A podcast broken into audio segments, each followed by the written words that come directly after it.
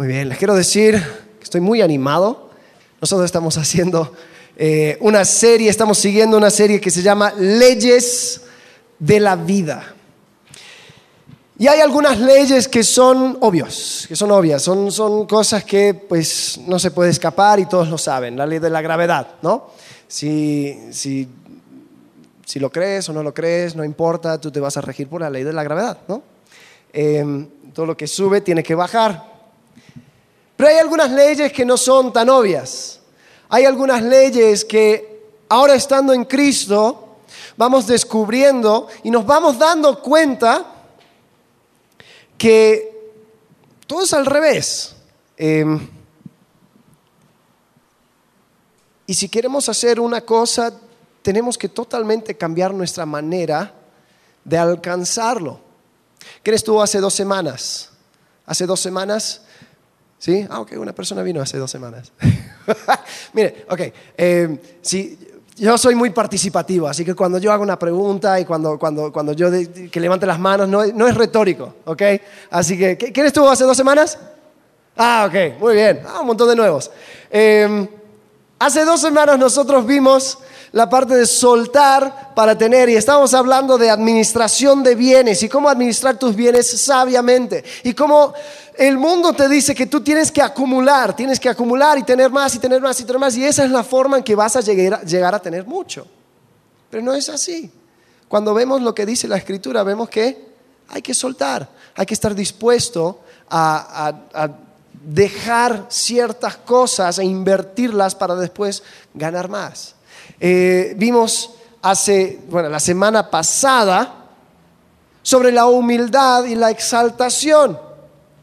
La exaltación es para las personas que pues ellos mismos se exaltan, ¿no? Ellos agarran y toman lo que quieren. Estaba viendo algo en cuanto al liderazgo hace, unos días, un artículo de por qué es que hay personas tan eh, incompetentes que, lleguen a ser líderes. Y, muchas veces la conclusión era porque ellos como que tienen un auto... Eh, como engaño de sí mismo y piensan que son más importantes y más capaces y los demás le creen. Entonces ellos llegan a tomar una posición de liderazgo. Eh, tenemos un, candidato en Estados Unidos que se está postulando para la presidencia. No es muy querido aquí en México, creo que saben de quién estoy hablando, pero esta persona es totalmente autoengañado y piensa que Él es el regalo de Dios para el mundo. Y nos dimos cuenta que así no funciona en Cristo la exaltación. Dios mismo nos mostró por medio de Jesucristo que tenemos que ser humildes, tenemos que llegar a servir si queremos ser exaltados. Eso en la economía del mundo no funciona. Hoy vamos a ver otra ley en cuanto a esto y es, algo que también no tiene sentido si lo veo con los ojos del mundo. Y la ley es esta, perder para ganar. Tengo que perder para ganar. Ahora, ¿qué significa esto de perder y qué significa esto de ganar? Bueno, eh, Jesús en un momento hace una, declaración casi críptica y no, se entiende muy bien. Y vamos a tratar de, desenvolver esto, lo que dijo. Y, dijo una variación de esto en cada uno de los evangelios. Y vamos a ir viendo cómo lo va diciendo y qué es lo que va diciendo. Pero todo tiene que ver con esto. El, el centro del asunto es esto. En Mateo capítulo 10, versículo 39.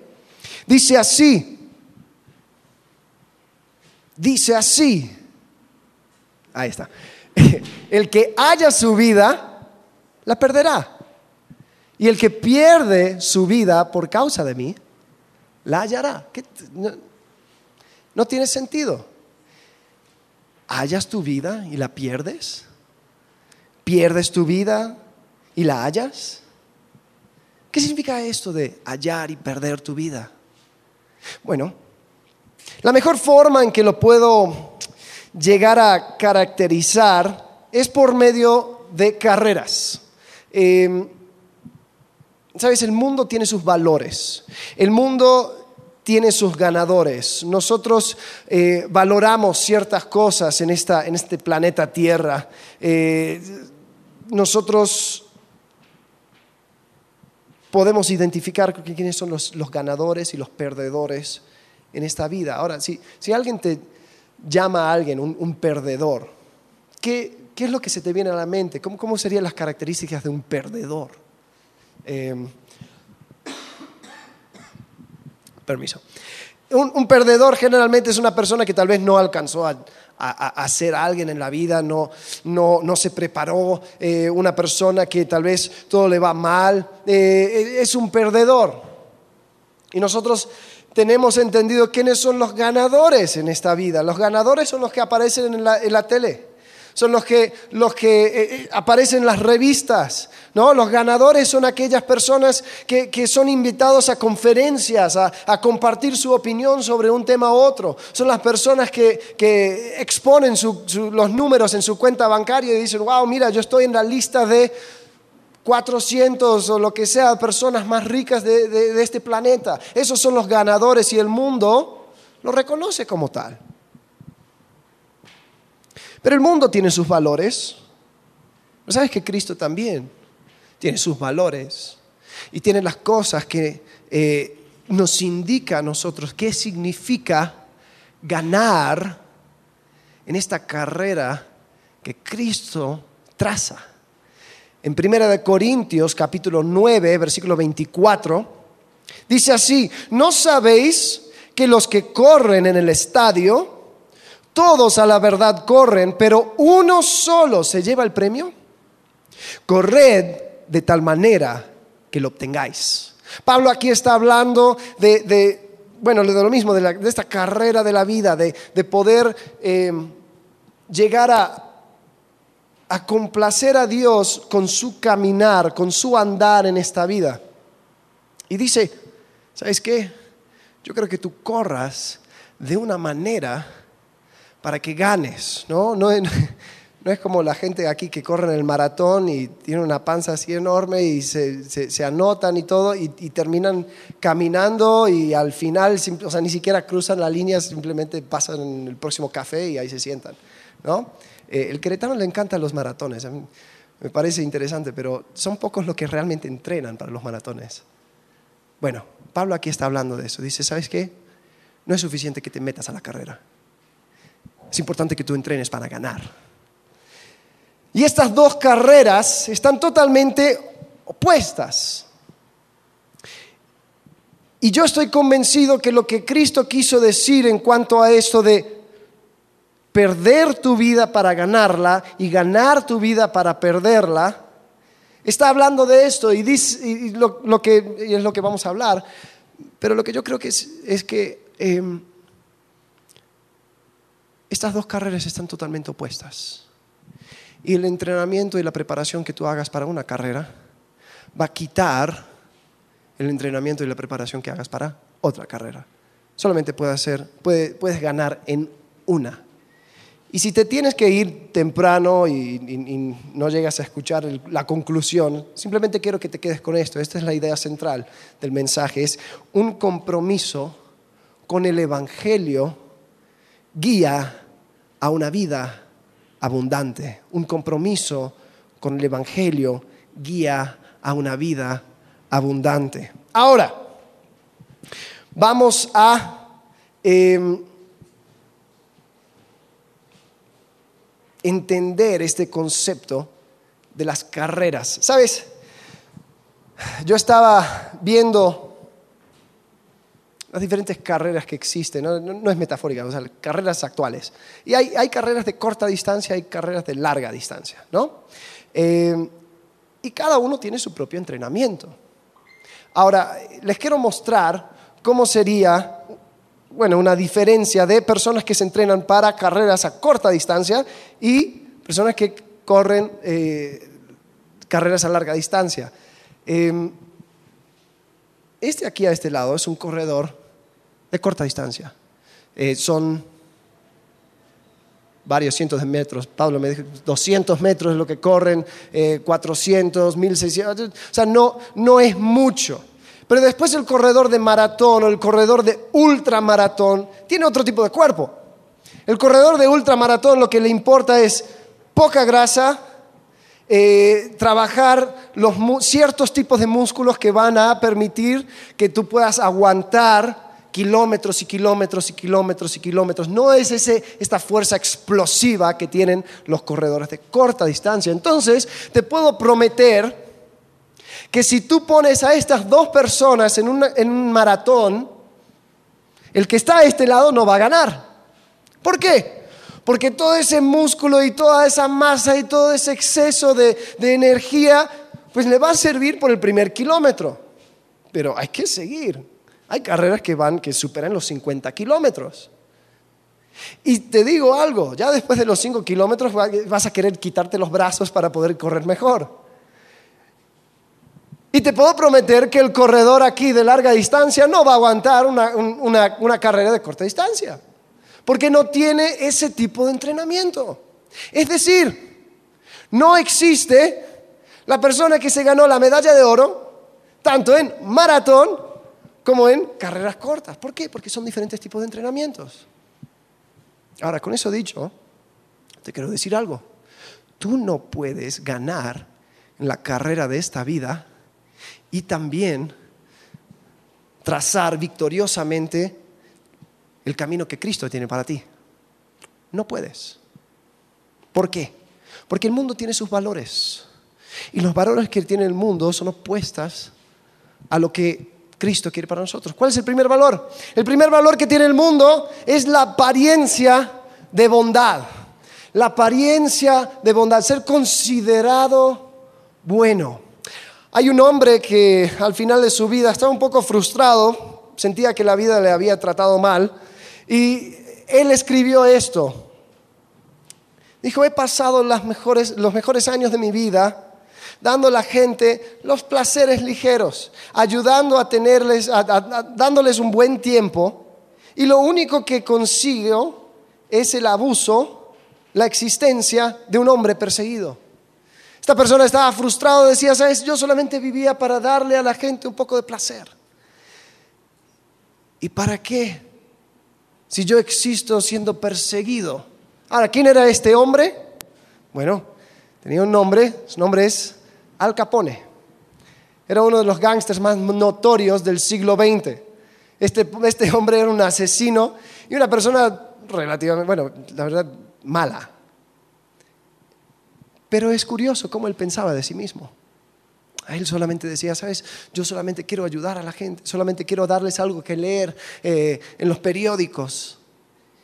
Y mira cómo me castigan por eso. Sabes, nosotros siempre vamos a encontrar una persona con el cual nos podemos comparar para que nosotros salgamos bien. ¿Sí o no? Me acuerda otro, otro gángster, otro mafioso que, bueno, desafortunadamente hubo una muerte en la familia. Tú sabes cómo es esto de las familias mafiosas, siempre, siempre hay un funeral u otro. En esta ocasión, eh, el hermano de este, de este mafioso, también otro mafioso, se había muerto en un tiroteo y el hermano sintió la, necesidad de ir a un pastor y, pedirle que eh, ayudara con el funeral y, diga unas palabras eh, para esta familia, para este, para este, este hombre.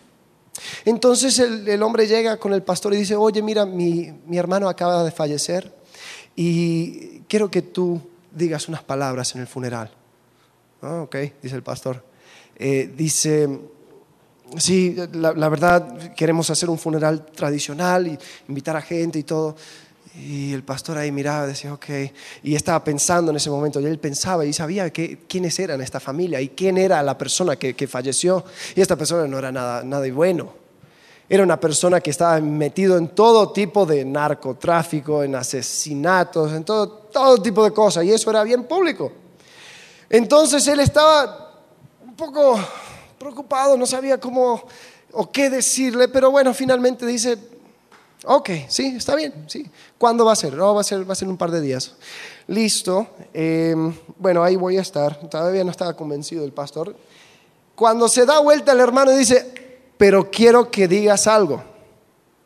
Y si no lo dices, ya sabes cómo, cómo funcionamos nosotros. Dice, quiero que tú digas que mi hermano fue un santo. Ok. Y se fue. Entonces el pobre pastor tenía un par de días para, para, pensar cómo manejar esta situación y que, ¿cómo puedo decir que era un santo? Si yo digo que es un santo, todos van a saber que lo que estoy diciendo es una pura mentira. Todos saben, este, este hombre aparecía en los periódicos cada, cada mes mostrando la, la, nueva cosa que hizo y no sabía qué hacer. Entonces ahí se puso a pensar, se puso a pensar.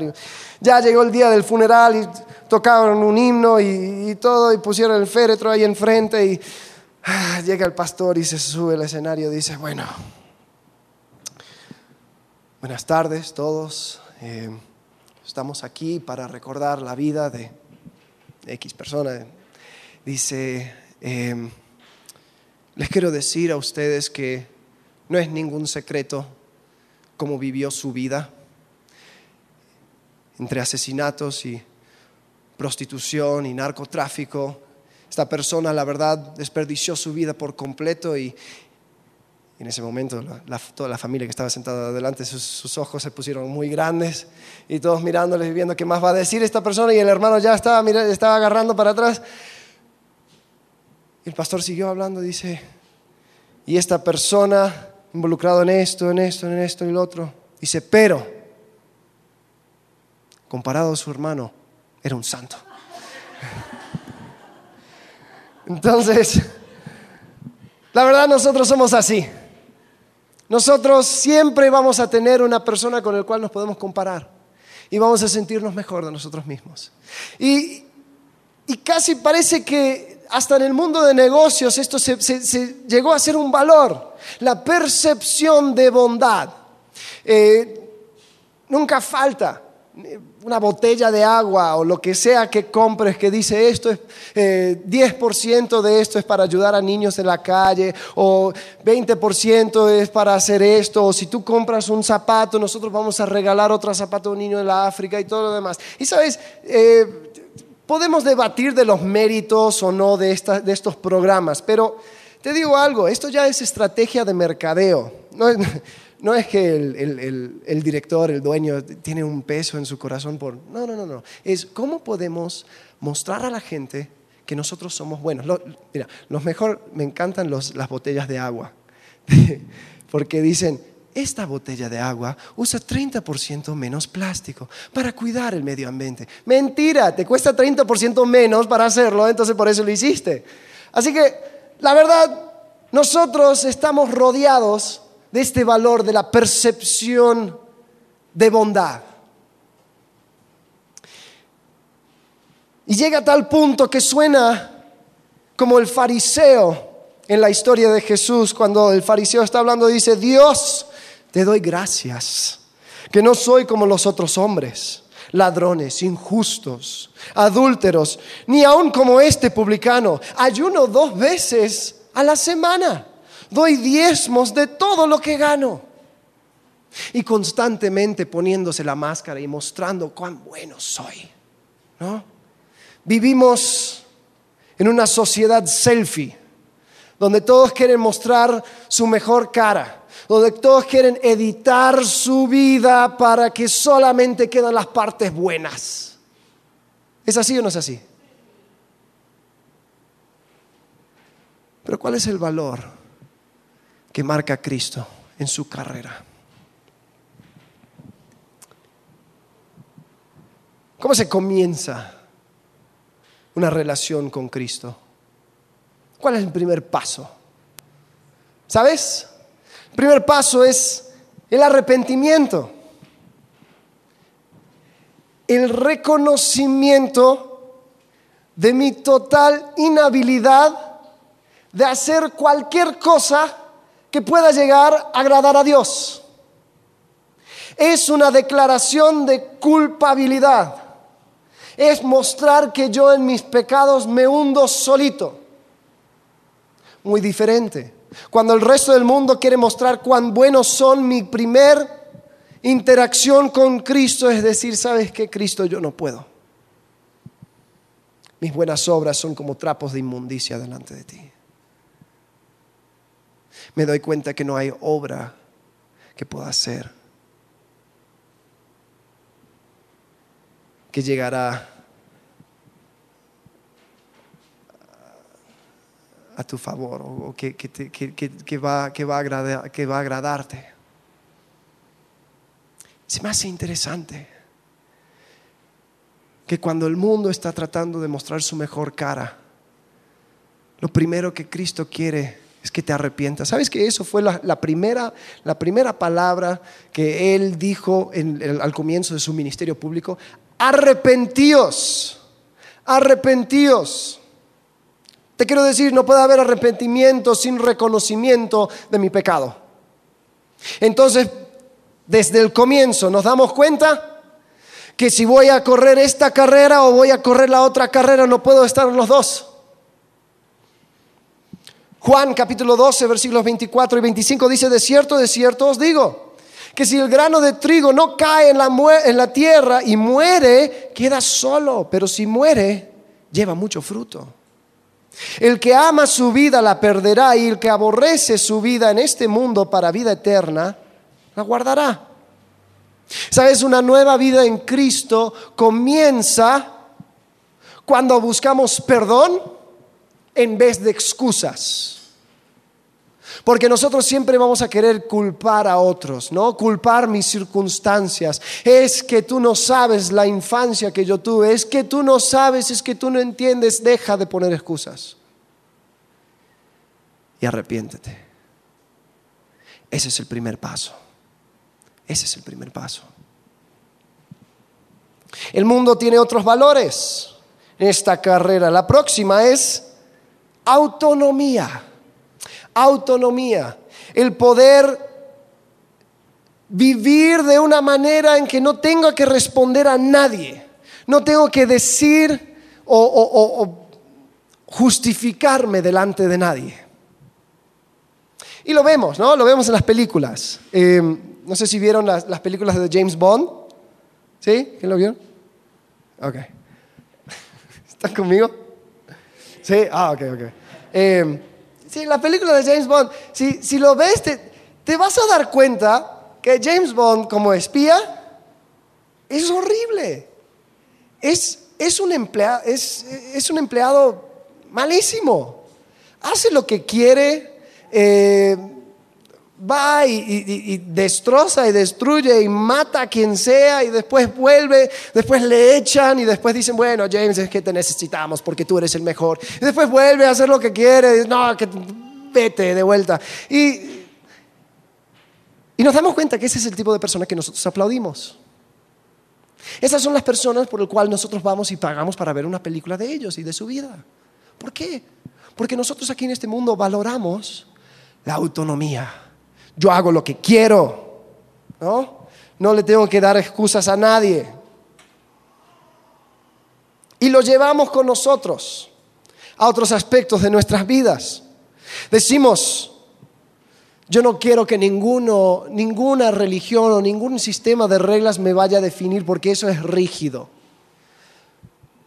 Escuché a una persona hace unas semanas decir, sabes, yo, yo creo a Dios a mi manera. Yo creo en Dios a mi manera. Ah, muy bien.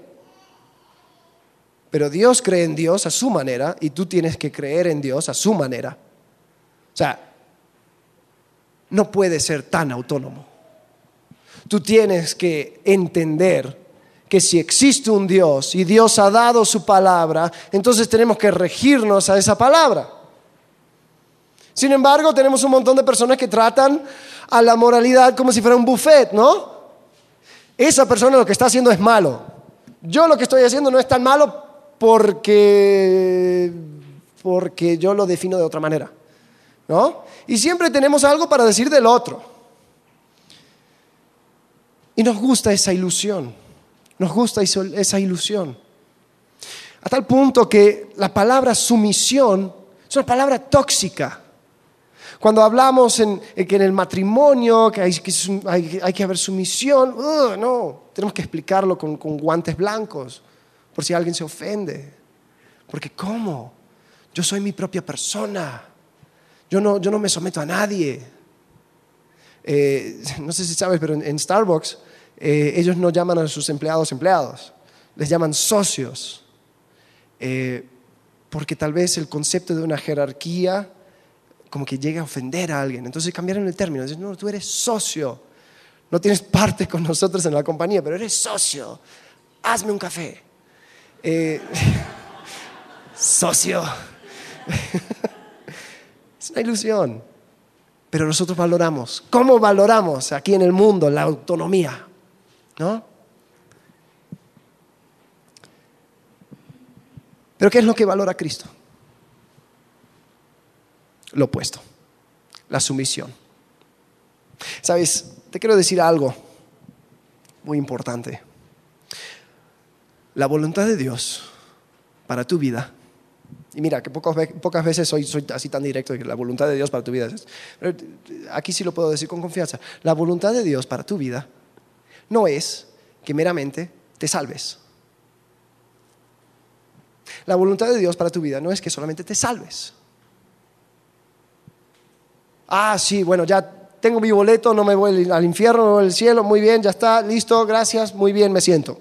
No, la voluntad de Dios para tu vida es que primero Cristo sea tu Salvador, pero después pronto te sometes a Él y reconozcas, le reconozcas como tu Señor.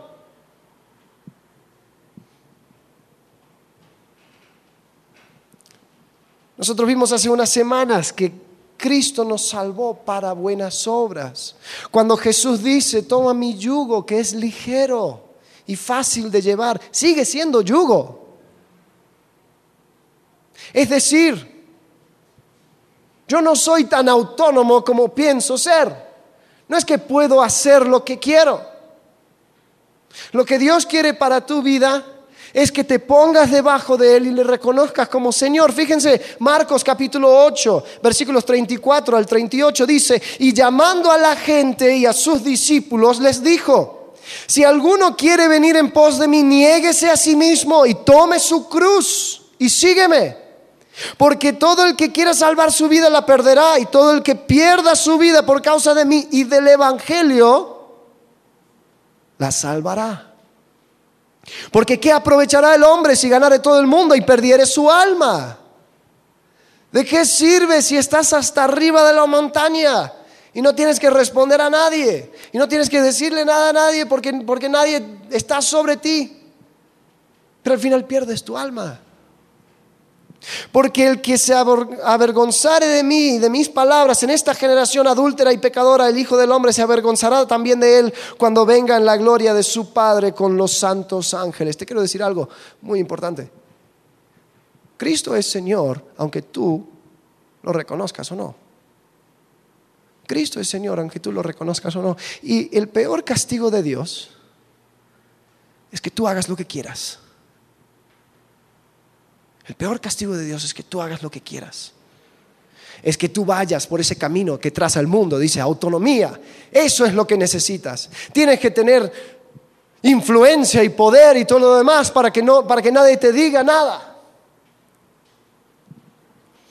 Pero sabes, estas palabras de Jesús no son fáciles de digerir. Cuesta. Porque va en contra de lo que nos dice el mundo. Someter yo. Juan 14, versículos 15 dice, si me amáis, Jesús está hablando, guardad mis mandamientos. Pasamos mucho tiempo cantando y me, encanta. ¿eh? yo aquí canto con ustedes cada domingo y hablamos de cuánto le amo a Dios, cómo le sirvo, cómo Él es mi Señor, cómo Él llegará en gloria. ¡Wow! Me encanta ese tiempo de alabanza.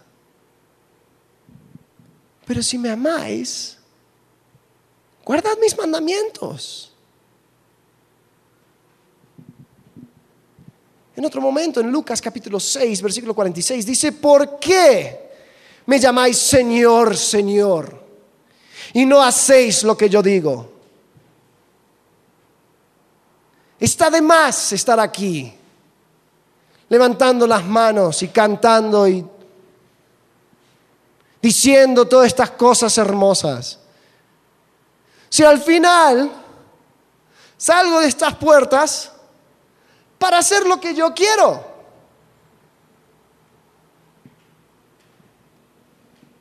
Y esa palabra Señor tiene mucho peso. En Hebreos es curios. Habla de supremacía. Es ser supremo en autoridad, controlador, Señor, soberano, ungido, amo, dueño.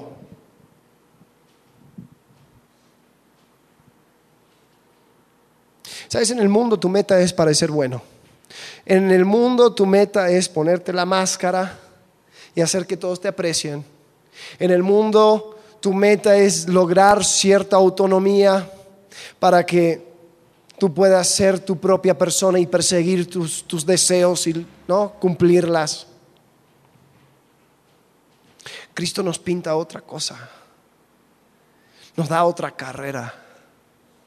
Y el entrenamiento que hagas para una carrera no te va a servir para la otra.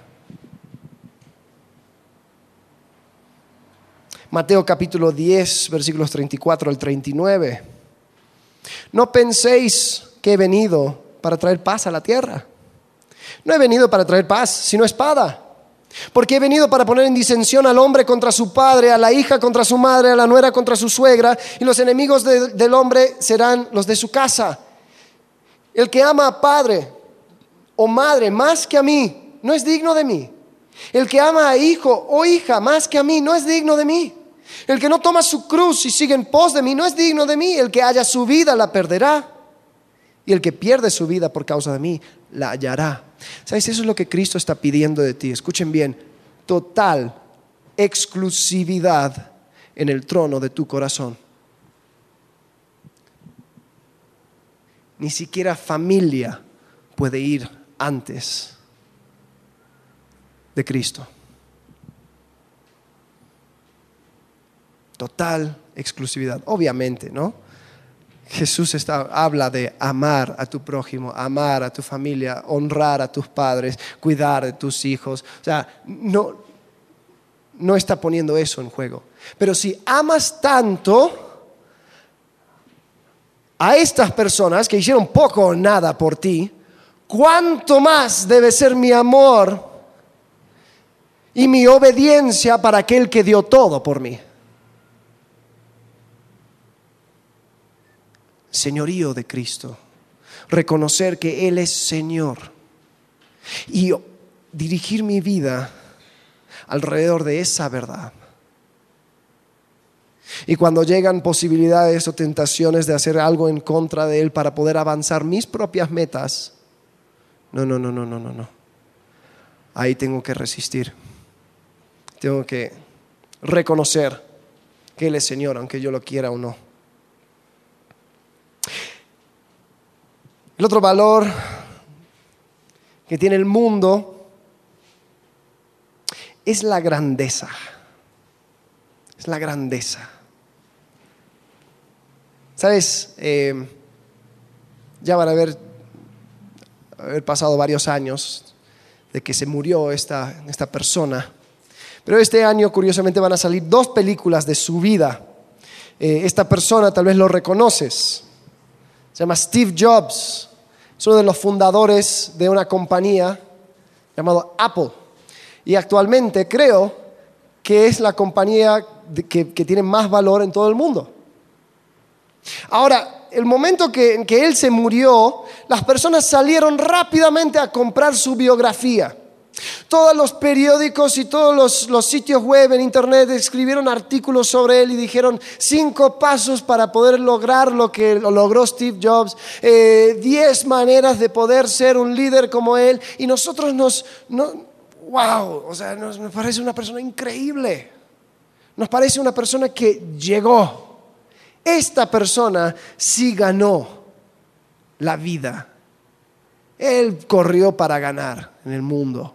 Y bien, bien por él. Pero te digo algo. La grandeza que aprecia al mundo es totalmente incompatible con lo que quiere Cristo para tu vida. ¿Sabes? Hay un dicho, no es cierto, pero es interesante lo que dicen el momento en que realmente mueres es cuando alguien, te alguien dice tu nombre por última vez. O sea, tu muerte verdadero no es la física, es cuando se apaga tu memoria, la, memoria de ti. Y yo creo que eso es algo que sí está en la, la consciente humana, porque desde tiempos eternos pasados, reyes y faraones han estado construyendo edificios y pirámides y poniendo su nombre sobre cada cosa y diciendo, aquí estuve, mira lo grande que soy, no se olviden de mí, mira que ya pasaron mil años, pero la gente todavía se acuerdan que aquí estuvo el rey, aquí este fue el arquitecto y este es el nombre y hizo esto y hizo lo otro y esta es la historia. Cuán grande es nuestro deseo de, de ser reconocido ¿no? Y no falta edificio o puente o lo que sea. Todos tienen nombres.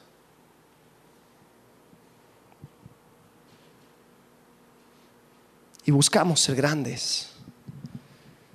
Y buscamos nuestras pasiones y buscamos nuestro, el deseo de nuestro corazón y tratamos de cumplirlo al pie de la letra para, para decir, lo logré.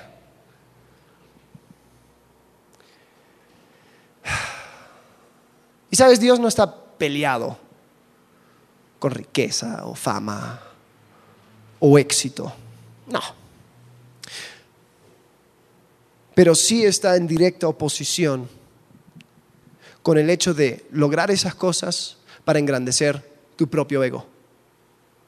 Yo lo hago porque yo quiero ser alguien. ¿Cuál es el valor de Cristo? Que seamos sus discípulos y sabes, Cristo en un momento, Él dice que el discípulo no puede llegar a ser mayor que el maestro. Lo único que puede llegar a hacer es aproximarse y parecerse al maestro. Y Pablo en 1 Corintios capítulo 11, versículo 1 dice, sed imitadores de mí, así como yo de Cristo. Y lo que tenemos que buscar es no nuestra, nuestro propio bien, no es nuestros propios deseos, es buscar el plan y el propósito de nuestro Maestro y adaptarnos a eso. Lucas capítulo 14 versículos 26 al 33 dice, si alguno viene a mí, y aquí está de vuelta, es otra, en otro evangelio, Dice, y no aborrece a su padre, madre, mujer, hijos, hermanos y hermanas, y aún también su propia vida, no puede ser mi discípulo.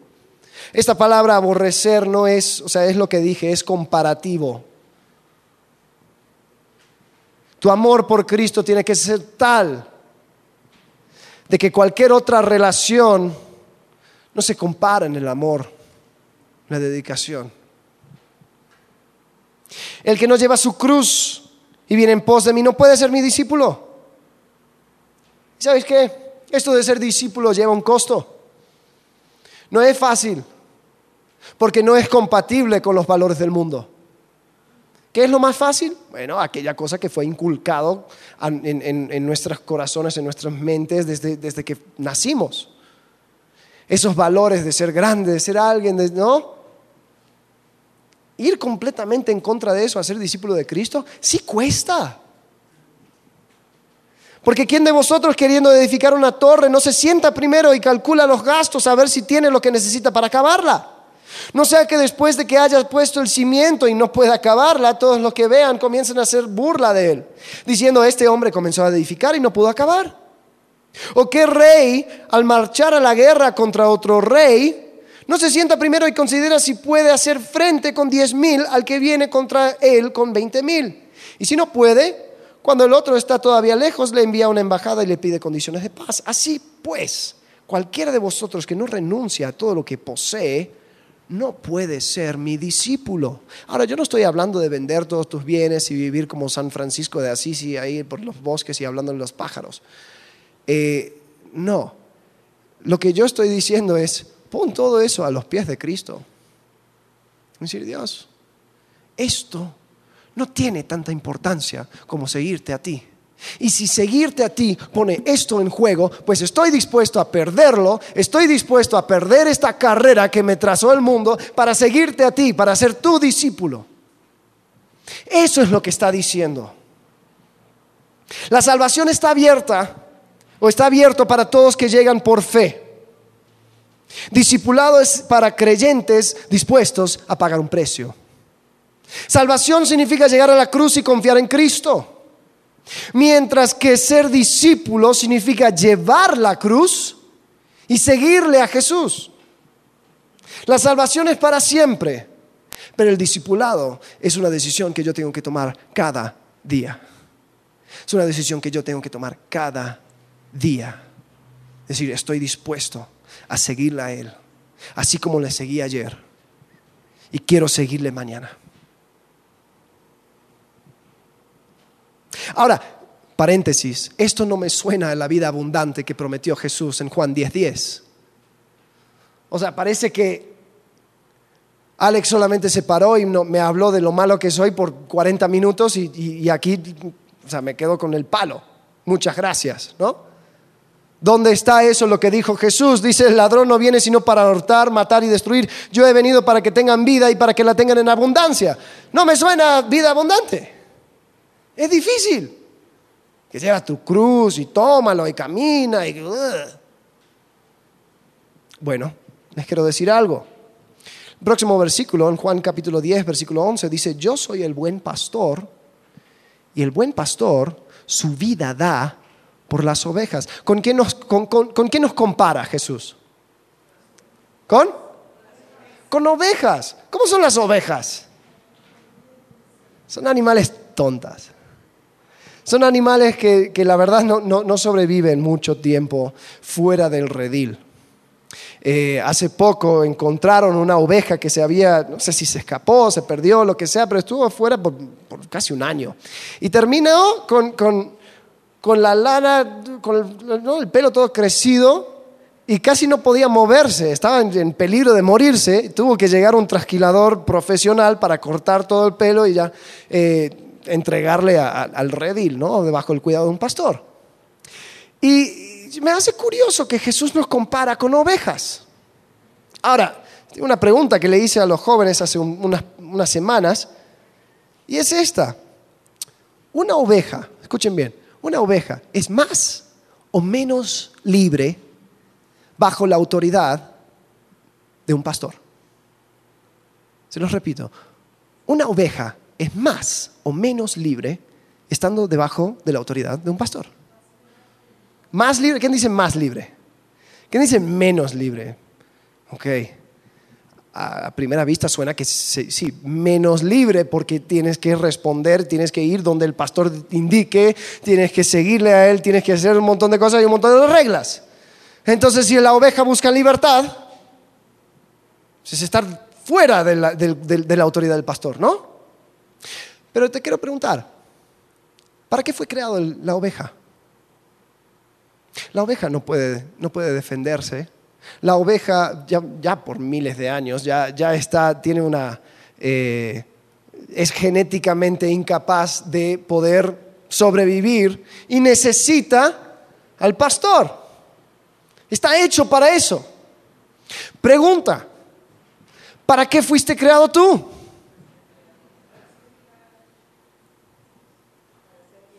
para servir a Dios, para darle gloria a Él. Efesios capítulo 2, versículo 10 dice, porque somos hechura suya, creados en Cristo Jesús para buenas obras, las cuales Dios preparó de antemano para que anduviésemos en ellas. Ese camino que Cristo trazó, te lo hizo para ti y tú fuiste creado para caminarla.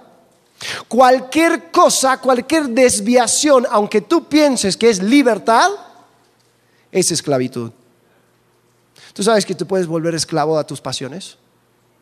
¿Tú sabes que te puedes volver esclavo a, tus deseos? Vuelvo a decir, el peor castigo de Dios es permitir que tú hagas lo que quieras.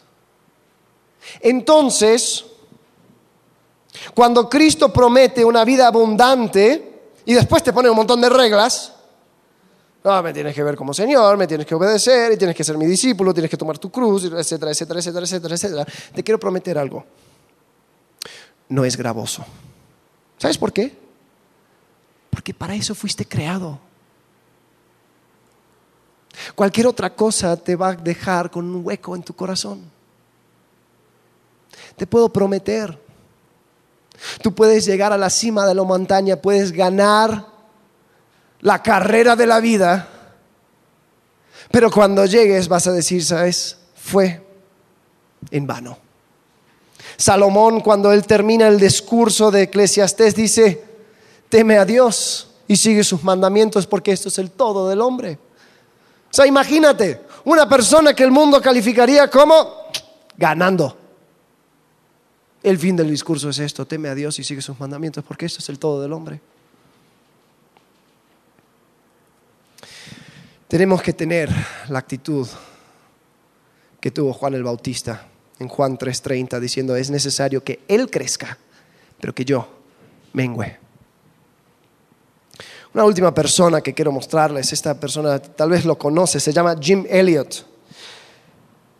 Estadounidense, él, eh, él vivió hace, uh, nació en los 40 y era un chico bastante eh, inteligente, fue a la universidad, estudió griego, eh, atlético también, él hacía lucha greco-romana. Una persona que al graduarse de la universidad se graduó con, un puntaje perfecta, summa cum laude. Y delante del mundo tal vez sería una persona con mucho potencial. Sería una persona que dirías, esta persona sí tiene todo lo necesario para correr la carrera de la vida y terminar ganando. Pero ¿sabes lo que hizo este muchacho? Al salir de la universidad tuvo un peso en su corazón por una tribu que estaba en Ecuador que todavía no había escuchado las buenas nuevas de Jesucristo. Entonces él se preparó y dijo, yo voy a ir y voy a alcanzar a esas personas. Se casó y junto con otros misioneros comenzaron a, ministrar allá en la selva. No tuvo las mismas oportunidades económicas, no tuvo los mismos lujos que tuvo eh, tal vez en Estados Unidos, pero él ahí estuvo. Y él estaba comprometido con el Evangelio. Y un día él con otros misioneros tomaron un avión para ver si podían hacer contacto finalmente con esta tribu. Y aterrizaron, tal vez conoces la historia, aterrizaron y, salieron y empezaron a interactuar con la gente, pero los que le recibieron no fueron muy buenos con ellos. Sacaron sus lanzas y les mataron. Ni siquiera pudieron decirles una palabra cuando les mató. Varios días después encontraron sus cuerpos en el río. Las esposas de estos misioneros, obviamente tristes y devastadas. Pero después de un tiempo pasa algo curioso. Estas mujeres van y ellas se introducen al tribu. Y, ¿sabes? Pensándolo, con los valores del mundo eso sería un fracaso. Un montón de muchachos jóvenes, personas que podrían llegar a ser alguien en la vida, personas que podrían haber ganado mucho, podrían haber no, hecho muchas cosas, ¿no? Y sí, está bien con Cristo y ya vas a tu iglesia de vez en cuando y no hay, no hay ningún problema, ¿no? Tú puedes ser cristiano y correr la carrera, ¿no? Pero wow, qué desperdicio. ¿Sabes? Dios tenía otros planes. Dios tenía otros planes. Y aunque al mundo parecía un fracaso y parecía una tragedia, estas mujeres llegaron y por la gracia de Dios, tuvieron una audiencia con la tribu. Y ellos la escucharon y terminaron entregando su vida a Cristo. Y hoy en día tú puedes ir al, pueblito de Shell en Ecuador, ahí en la selva, y puedes hablar con las personas que personalmente mataron a estos cinco hombres entre los cuales está este Jim Elliot. ¿Sabes? Él hoy en día es un pastor de su congregación de, los indios guaraní. Y tú te das cuenta ahí que los valores del mundo no son los valores de Cristo. La carrera del mundo no es la carrera de Cristo. El entrenamiento que doy para uno no es y no me va a servir para la otra. Y Jim Elliot le gustaba escribir y él escribió una vez en su diario, lo encontraron y lo compartieron y lo que dijo es esto, no es tonto el que da lo que no puede guardar para ganar lo que no puede perder. No es tonto el que da lo que no puede guardar para ganar lo que no puede, eh, lo que no puede perder.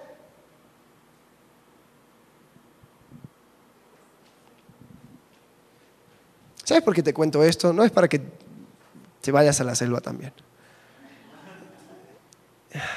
Pero quiero que analices tu vida. Ya terminando, em, quiero que tú consideres qué entrenamiento estoy dando, qué carrera estoy corriendo, qué estoy haciendo aquí en esta vida. ¿A qué voy? ¿Cuál es el fundamento de mi gozo? ¿Qué es lo que me mueve? ¿Glorificarme a mí mismo? ¿Aparentar bondad? ¿Ser autónomo? ¿Ser grande?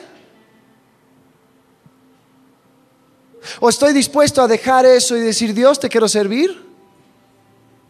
Entiendo el costo, pero también confío que tú tienes una vida abundante, increíble, una aventura listo para mí desde antes de la fundación del mundo que tú comenzaste.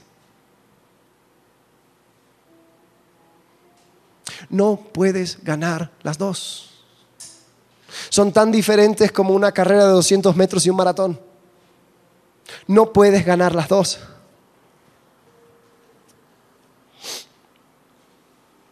Y sabes, tal vez me dices, uy, Alex, lo que me estás diciendo es demasiado difícil. Lo que me estás diciendo cuesta. Yo no lo puedo hacer. ¿Te digo algo? Yo tampoco. Por eso Cristo nos dejó el Espíritu Santo. Por eso nos dio toda la ayuda que nosotros necesitamos para librarnos de tentaciones, para consolarnos cuando estamos mal, para levantarnos. Si tú confiaste en la persona de Cristo, tienes su presencia contigo siempre. Aprovechalo. No, es demasiado difícil. Tal vez tu entrenamiento, tal vez tu perspectiva, tal vez tu meta está en ganar la carrera del mundo. Y por eso siempre se te hace gravoso esto lo que pide Cristo. ¿Por qué no analizas? ¿En qué carrera estás? ¿Cuántos de tu trabajo, de tu escuela, de tu círculo social sabes que eres un hijo de Dios? ¿Sabes que eres un creyente?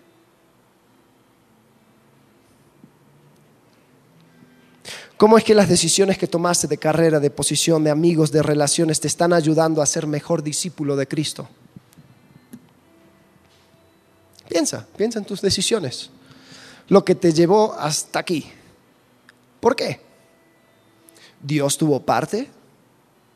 ¿O era solamente para mi propio bien? ¿Qué cosas te estorban a seguir a Cristo como Él merece? Si pudieras comenzar de vuelta, si pudieras ya poner un reinicio y escoger las relaciones, los compromisos, el, trabajo, todo lo que pudieras hacer para mejor servir a Cristo, ¿qué cambiarías? ¿Qué cambiarías? No, porque siendo pastor escuchas muchas excusas. No, es que no, es que ya, ya la próxima, no, es que yo voy a, sí, no, es que me falta, no, es que me cuesta. Ah. ¿Qué te impide? ¿Qué te impide hacer un cambio hoy? ¿Qué te impide decir, sabes qué? Yo voy a ser fiel a los compromisos que yo hice con la iglesia, yo voy a ser fiel a los compromisos que hice eh, para mi devocional personal, yo voy a ser fiel a las promesas que yo hice a Dios, yo voy a asegurarme que cuando llamo a Cristo Señor lo voy a poder decir con toda la confianza sabiendo que no hay engaño en mí. ¿Qué esperas? Porque siempre es hasta la próxima. Hagamos los cambios necesarios. Hagamos los cambios necesarios para poder correr la carrera que Cristo puso para nosotros de manera que ganemos. No sea solamente participante. Gana. Y te puedo prometer, hoy no, esas cosas y mi, el pasión de mi corazón y estas cosas. ¿Sabes?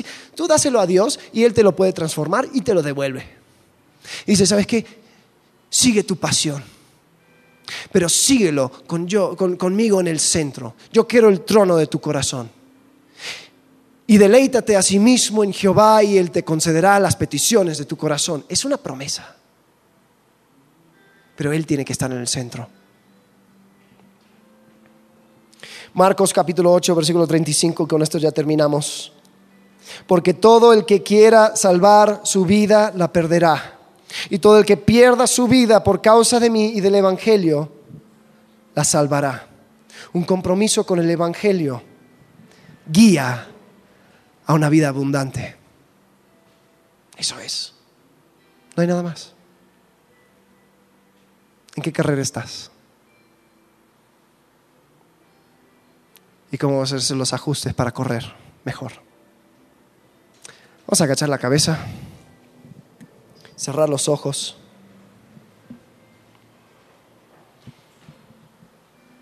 Si tú en esta mañana todavía no has confiado en la persona de Jesucristo, ni siquiera has tomado el primer paso de iniciar una relación con Él, sabes, tú lo puedes hacer hoy, tú lo puedes hacer ahora. Dios está en todas partes. Él conoce tu corazón. Él te escucha.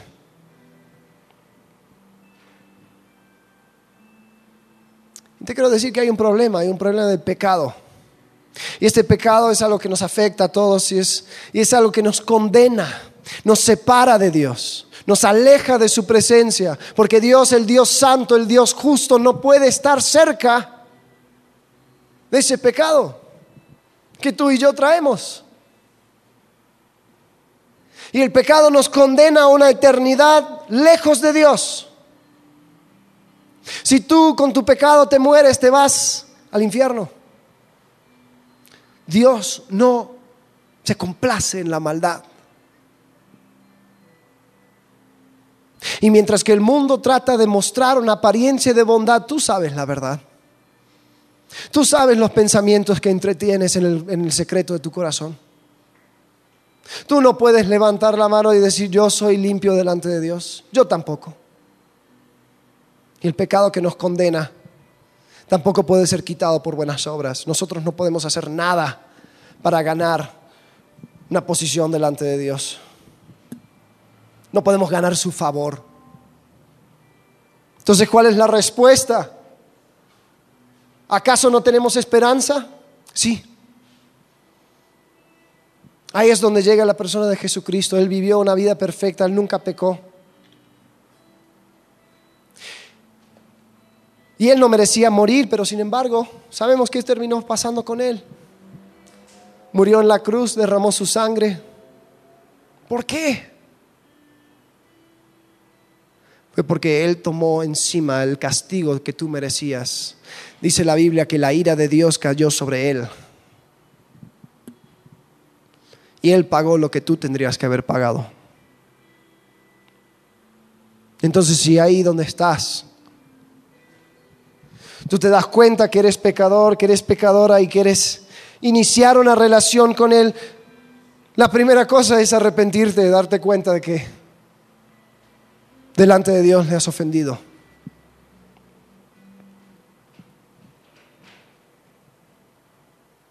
Después, reconocer el hecho de que Cristo no se quedó muerto. Él resucitó y Él ahora te está invitando a que tú entres como parte de su familia. Y tú le puedes pedir y hacerlo tuyo. Y clamar a Él, orar a Él. Hoy, en este momento, ahí donde estás.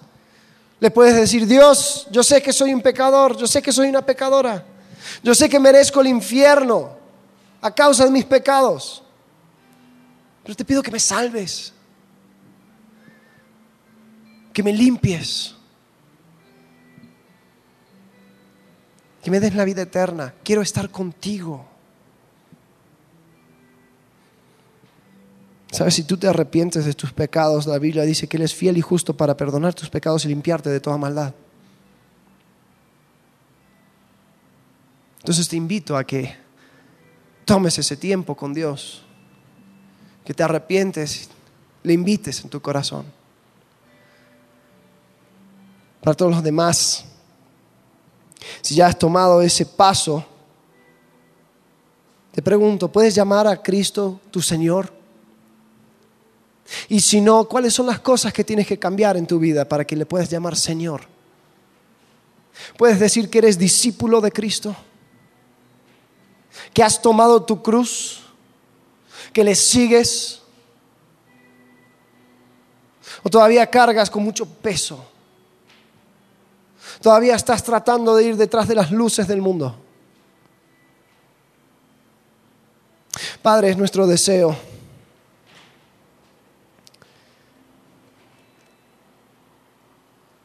De seguirte a ti. Señor, sabemos que muchas veces nos podemos llegar a, a equivocar, a distraer, a caer. Pero Señor, sabemos que no hay vida más abundante, no hay, no hay aventura más grande que la que se vive contigo.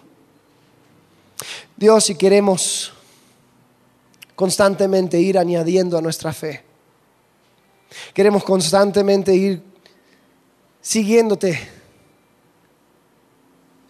más, más cerca, Dios. Queremos acercarnos a ti cada día.